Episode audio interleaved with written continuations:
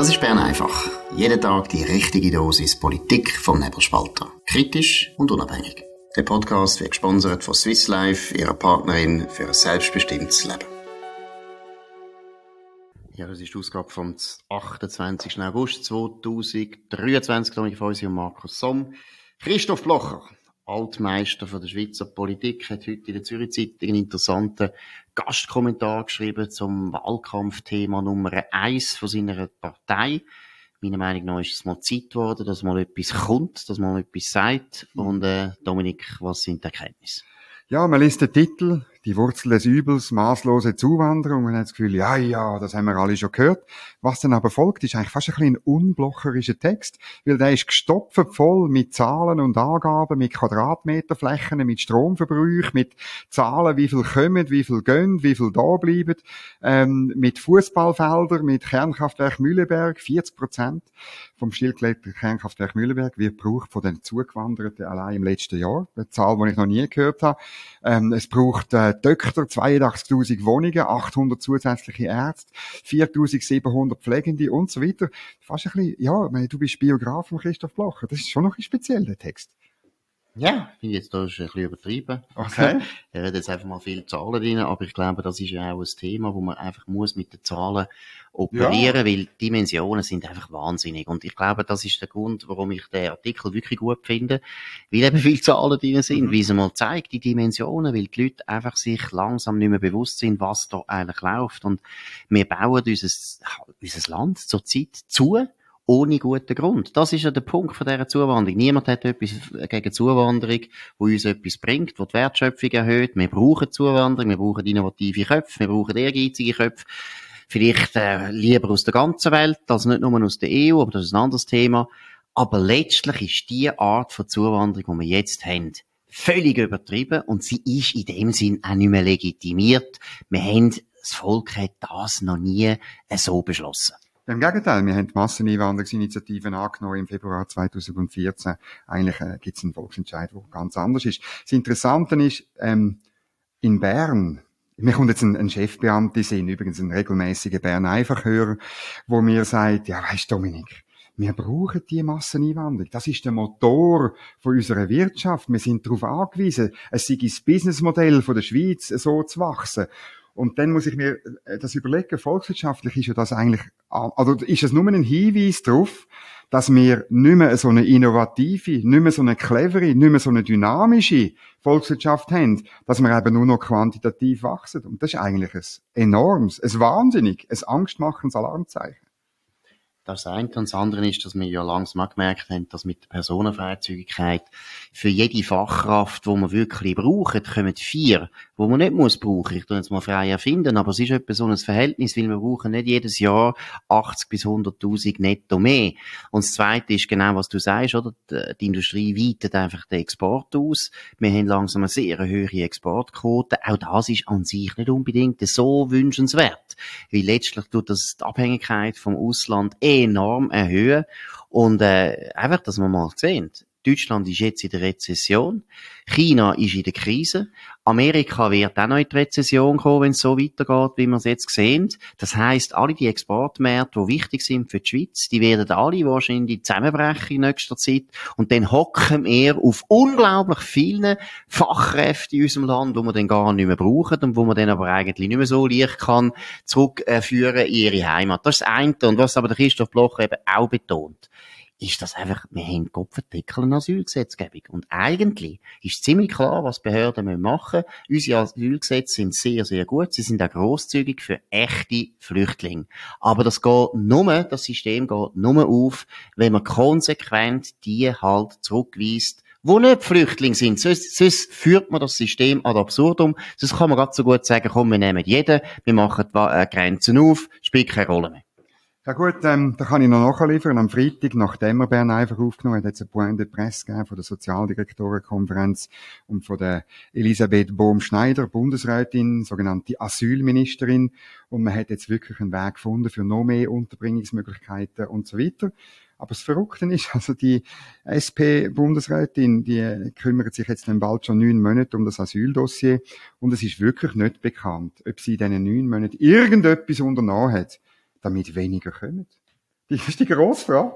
Was macht sie eigentlich, dass weniger kommen? Und ähm, äh, ja, ich, es gibt nicht einmal gerüchteweise, nicht einmal ansatzweise. Wenn sie gefragt wird, dann verweist sie auf die europäische Zusammenarbeit. Und ähm, dass das nicht längert, haben wir jetzt doch schon ein paar Mal erlebt, oder? Genau, und noch einmal betonen, es kommen die Falschen, es kommen Leute, die nicht Flüchtlinge sind, es kommen Leute aus Ländern, wo wir wissen, die Anerkennungsquote von Asylbewerbern aus diesen Ländern ist 0,00001 Prozent. Also, Entschuldigung, es macht keinen Sinn, dass die Leute überhaupt in den Asylprozess reinkommen, weil wir jetzt schon wissen, von Anfang an schon wissen, dass die eigentlich nicht einen veritablen Asylgrund haben. Gut, aber interessant finde ich noch, vielleicht äh, müssen wir jetzt noch ein bisschen über den Wahlkampf reden, oder? Ich habe das auch kritisiert, du auch schon. Der Wahlkampf ist bis jetzt äh, noch nicht so wahnsinnig angelaufen. Das Wie ist immer. in der Schweiz auch normal. Aber ja. was wirklich fehlt, ist ein bisschen Inhaltlicher. Auch zum Beispiel bei der SVP. Ich meine, das Gaga-Video, das sie gemacht haben, da war null Inhalt drin. Gewesen. Auch der Wahlkampfauftakt ist eine gute Show gewesen, aber hat jetzt auch nicht gerade inhaltlich sehr viel neue Impulse gegeben. Ich finde es sehr gut, dass der Christoph Blocher da mal einen, einen Pfahl einschlägt und einmal zu der Zuwanderung etwas sagt, weil aus meiner Sicht ist das eines der ganz wichtigen Themen, wo man muss in der Schweiz wirklich jetzt diskutieren, hart diskutieren, wo man auch die Linken mal endlich muss in die Decke treiben und mal sagen, was ist denn eure Vorstellung? Wollt ihr denn das jetzt einfach so weiterlaufen? Findet ihr das richtig? Was ist eigentlich mit dem Naturschutz, wo uns normalerweise so wichtig ist und so weiter? Da gibt es so viele Ansatzpunkte, wo man als Bürgerliche, und ich rede davon, also wirklich alle Bürgerlichen, nicht nur der SVP sollte das aufnehmen. Ja, das ist klar, ähm, das ist ein riesiges Thema. Es wird auch noch, ich, ich glaube schon, über Migration wird man noch reden, ähm, auch wenn in vielen Redaktionsstuben tut man nicht gerne über Migration schreiben. Oder? Und wenn eben, dann redet man über äh, die erfolgreiche Migration, die erfolgreiche Integration, wo es auch gibt, das ist klar, aber ähm, über die nicht erfolgreiche redet man nicht gern. Das Gleiche im Asylprozess äh, oder die, die harte Recherche über die interne äh, äh, Erfolglosigkeit von der Elisabeth Baum-Schneider, die wirst weder beim Tagesanzeiger noch bei SRF äh, ähm, äh, zu, zu hören, zu sehen bekommen, obwohl es genug Material gibt für das, oder? Genau, gut. Wir gehen zu einem anderen Thema, auch wieder ein Vorstoß von einem SVP-Politiker, von der Nathalie Rickli in dem Fall. Mhm. Nein, von der Nathalie Rickli. Wir sind der Meinung, oder ich bin der Meinung, äh, Politiker gilt für Frauen und wie für Männer. Nein, ist ja gleich. Sie ist Regierungsrätin vom Kanton Zürich, Gesundheitsdirektorin, zuständig also für Gesundheit. Und sie fordert nichts weniger als die Abschaffung vom Krankenkassenobligatorium. Dominik, du kommst da sehr gut raus. Du bist schon lang, lang auf dem Thema. Ist das ein birrenweicher Vorschlag oder ist das ein interessanter Vorschlag? Es ist ein illusorischer Vorschlag, aber wenn man das ganze ähm, Interview liest, dann merkt man auch, warum Nathalie Rickli das vorschlägt weil sie nämlich ähm, zu Recht sagt, oder man hat zwar ein solidarisches Prinzip eingeführt 1994 mit dem mit dem Obligatorium, aber man hat damals auch versprochen und ich kann mich wirklich gut erinnern, dass man Kosten in den Griff bekommt und das ist einfach nicht passiert und daran ist das Obligatorium natürlich auch schuld, oder? Weil man faktisch muss jeder das zahlen und die Prämie geht jedes Jahr auf, manchmal mehr, manchmal weniger, aber sie bleibt nie gleich eigentlich. Und äh, darum ist es ein System, das sich selber ernährt. Das ist wie eine Art Steuersystem, es ist auch eine Zwangsabgabe, wo aber ähm, in Unterschied zu den anderen Steuern, wo wir immer dürfen abstimmen, tun wir da nicht abstimmen, sondern wir können einfach die Rechnung über, wir können äh, die Krankenkasse wechseln auf eine günstigere, aber irgendwann hat sie dann gleich. Und irgendwie die systemischen Fehler, dass es da, und ich ein anderer Gesundheitsdirektor hat das schon vor 20 Jahren gesagt. Der äh, alte Gesundheitsdirektor Dürr, Mitte, äh, ähm, in, in, in Luzern, hat immer gesagt, es ist wie ein All-You-Can-Eat-Buffet, oder? Also, man zahlt den Eintritt, der wird jedes Jahr höher, und dann kann man, können Patienten so viel konsumieren, wie sie wollen, und die Ärzte, Leistungserbringer, die verdienen sich auch eine goldene Nase. Und es gibt niemand, wo das bremst. Und die Abschaffung vom Obligatorium wäre hart, aber es würde dazu führen, dass man genau weiss, wer man muss unterstützen. Man würde eben die Armen, denen würde man eine Grundversicherung staatlich zur Verfügung stellen, vermutlich. Wobei eben, das ist ja genau der Punkt, dass die Linken das vor allem kritisieren, oder? Sie sagen, das Obligatorium ist nötig, weil erstens, wir brauchen die Reichen in dem System, damit wir genug Geld haben, um eben die Armen zu zahlen. Jetzt was ist dran an dieser Kritik? Würde das zu Zuständen führen, wie der Cedric Wermuth sagt, zu Zuständen führen wie in Amerika? Das ist immer so das absolute Schreckgespenst von der Linken, weil sie wahrscheinlich noch nie, jetzt, noch nie in Amerika ja, ja. sind und Englisch können sie auch nicht. Nein, der Punkt ist, ist es ein unsoziales äh, System, wenn man würde sagen, das Obligatorium gilt nur für eine gewisse Gruppe? Oder was ist da dagegen zu sagen? Nein, es ist, äh, die Möglichkeit würde das natürlich geben, dass man die Mittel, die man einsetzt, und es sind heute schon Milliardenbeträge, Nathalie Rickli ähm, zählt auf, dass allein der Kanton Zürich eine Milliarde in Prämienverbilligung ausgibt, oder?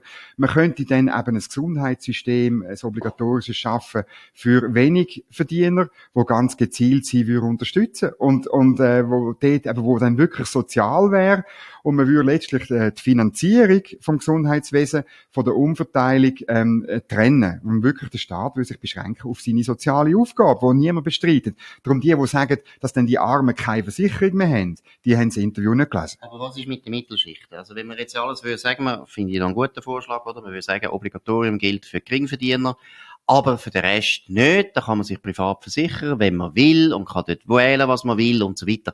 Führt das nicht dazu, dass jetzt gerade für die Mittelschicht, und die sind ja wichtig für äh, die Wahlen und für die Politik, dass die einfach viel mehr zahlen müssen? Nicht unbedingt. Äh, es gibt dann dort eine komplette Freiheit, wie sie sich versichern. Es gibt äh, vielleicht, äh, nein, nicht nur vielleicht, es gibt garantiert sehr viel mehr verschiedene Versicherungsmodelle, weil das Problem bei der Krankenversicherung ist, dass ja ihr Produkt komplett homogenisiert worden ist. Oder? Es gibt ja keinen Unterschied mehr zwischen den verschiedenen Versicherungsarten. Man kann sich privat zusätzlich versichern, aber die Grundversicherung ist völlig anders. Und dann würde es wahrscheinlich auch günstige Versicherungen geben, wo vielleicht weniger Hotelservice drin ist, wo vielleicht andere Leistungen nicht drin sind, wo vielleicht jemand sagt, okay, ich verpflichte mich, ähm, dass ich äh, ähm, nicht 150 Kilo schwer bin und dass ich nicht rauche, oder? Es gibt viel mehr Spielraum und man könnte dann auch Leute, die zu ihrer Gesundheit selber schauen, könnte man belohnen mit tieferen Prämien. Oder man verpflichtet sich irgendwie zu joggen oder so. Also es, ist, also es wird dann interessant. Du hast am Anfang gesagt, das ist illusorisch.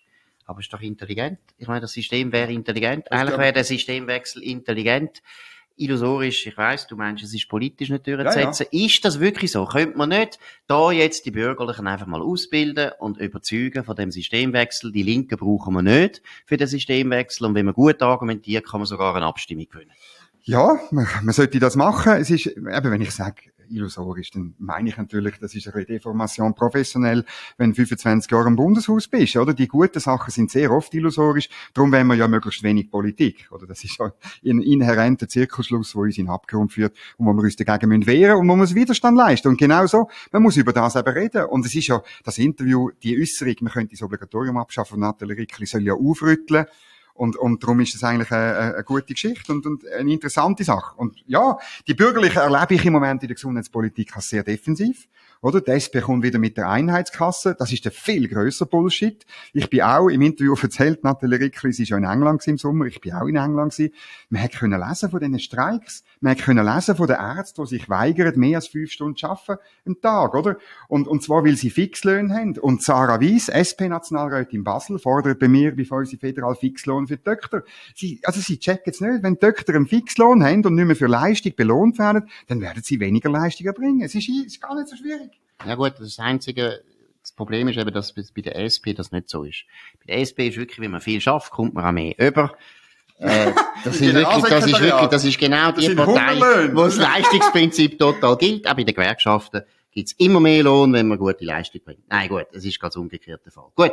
Wir kommen zu einem anderen erfreulichen Thema, meiner Meinung nach. Oh, nein, was heisst erfreulich? Ich bin ja, eigentlich da ag agnostisch. Ich muss es mal ehrlich sagen. Ich bin agnostisch. Ich habe nichts gegen E-Auto. Aber ich gebe zu, ich habe ein bisschen etwas gegen die Hysterie, wo das Gefühl hat, E-Auto tut uns von allen Problemen ähm, befreien, solange die gleichen Leute nicht davon reden, dass wir viel, viel mehr Strom brauchen und deswegen Atomkraftwerk, Atom, Atomkraftwerk, Atom. Atomkraftwerk brauchen. Nein gute, interessante Umfrage in der Sonntagszeitung zum Thema Elektromobilität. Was sind die wichtigsten Erkenntnisse? Ja, ist verrückt noch. 56 Prozent der Befragten sagen, sie können, ich kann mir vorstellen, ein E-Auto zu kaufen. Das finde ich wahnsinnig wenig. Auf der anderen Seite 29 sagen, kommt nicht in Frage. Man hätte noch sollen fragen, ähm, wer, wer wirklich sagt, mein nächstes Auto ist ein E-Auto. Zahlen, Verkaufszahlen, die sind nämlich nicht wahnsinnig gut. Äh, 2023 äh, ist äh, das Wachstum äh, bei den E-Auto ist äh, immer noch ein bisschen höher als 2022, aber mit 18,8 Prozent nimmt es nicht mehr wahnsinnig viel, äh, viel zu. Und darum, das stockt, das geht nicht vorwärts. Es ist, glaube ich, eben äh, eine Geschichte, die nicht, wo nicht das Ziel kommt. Also interessant ist, was ich auch letzte gehört habe, wo mir über erzählt hat, wo in der Automobilbranche tätig ist, dass das Phänomen, dass Leute, die ein Elektroauto gekauft haben, wenn sie dann wieder ein neues Auto kaufen müssen, dann kaufen sie wieder einen Verbrenner. Und warum? Weil die Erfahrungen offensichtlich nicht so wahnsinnig positiv sind mit dem E-Auto. Also, was soll ich sagen? Das Problem zu lösen über das E-Auto ist wahrscheinlich auch genauso illusorisch wie da, wo wir vorher besprochen haben. Weil letztlich der Verbrennungsmotor, ob man jetzt mit, mit Diesel oder Wasserstoff macht, und das ist eine andere interessante These, also dass man einfach sagt, Wasserstoff ist vielleicht Zukunft, da muss man die Motoren nicht alle umbauen. Es ist auf jeden Fall noch nicht so ganz klar, wie das sehr viele Leute, die das Gefühl haben, äh, die Grünen haben da recht, was E-Auto betrifft, denkt haben. Ja, das ist auch noch, äh, das ist natürlich so. Und eine, eine ähm, Zahl würde ich auch noch bringen. Oder die, die meisten von denen, die ein E-Auto haben, haben noch ein anderes Auto. Das sagt unglaublich viel aus über, warum dass man ein E-Auto, es ist immer noch etwas für die Reichen, es ist ein Zweitauto oder ein Drittauto, es ist ein Prestige, äh, Objekt und ähm, in der Garage macht es sich gut, weil dort hat in der Regel auch eine Steckdose. Genau, das erinnert mich an Hans Bär, Hans Bär, berühmter Bankier in Zürich.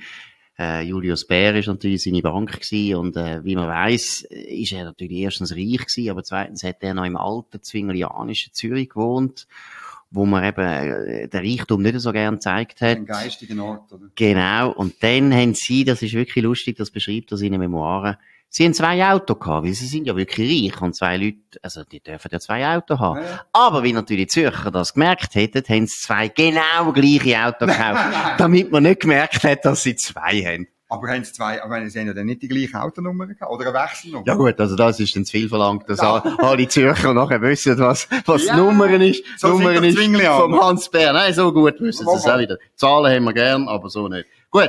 Jetzt noch ein letztes gutes Thema. Wir haben schon ein paar Mal angesprochen.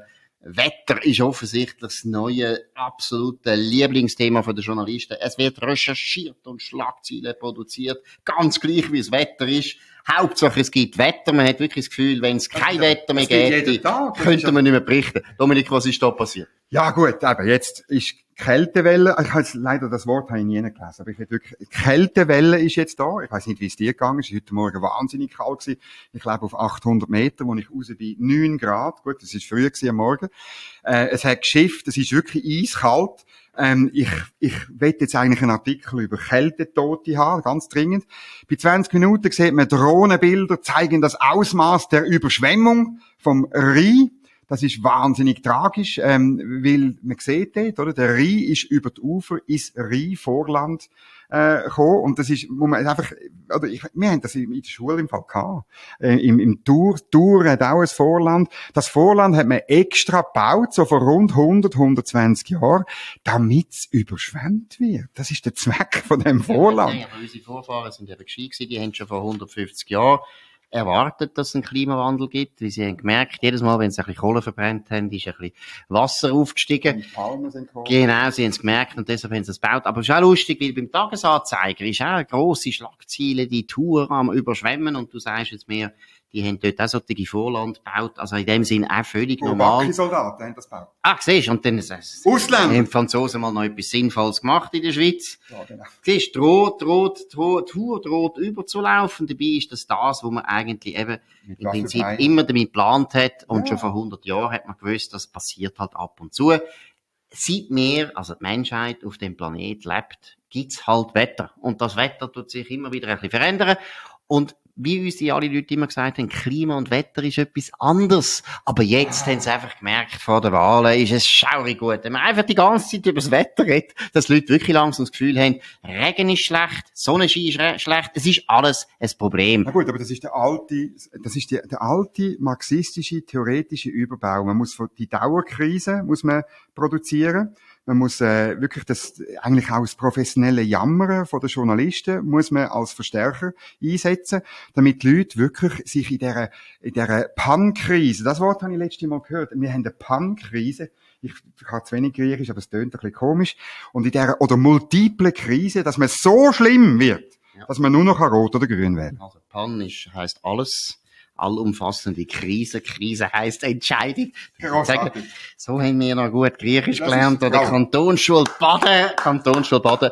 Auch übrigens in einer katholischen Stadt, darf ich den gar nicht, ja, muss ich den gleich sagen. Nein, muss ich gleich sagen. Ja, nein, ist gleich ein katholischer. Ja, aber ist gleich ursprünglich katholisch. Gut.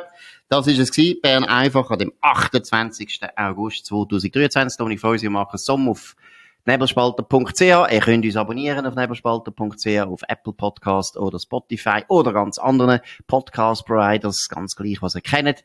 Tönt uns weiterempfehlen, tönt von uns reden, mit euren Freunden über uns diskutieren, vor allem tönt uns hoch bewerten, würde uns freuen. Wir hören uns wieder morgen zur gleichen Zeit auf dem gleichen Kanal. Bis dann, eine gute Zeit. Super. Das war Bern einfach, gesponsert von Swiss Life, ihrer Partnerin für ein selbstbestimmtes Leben.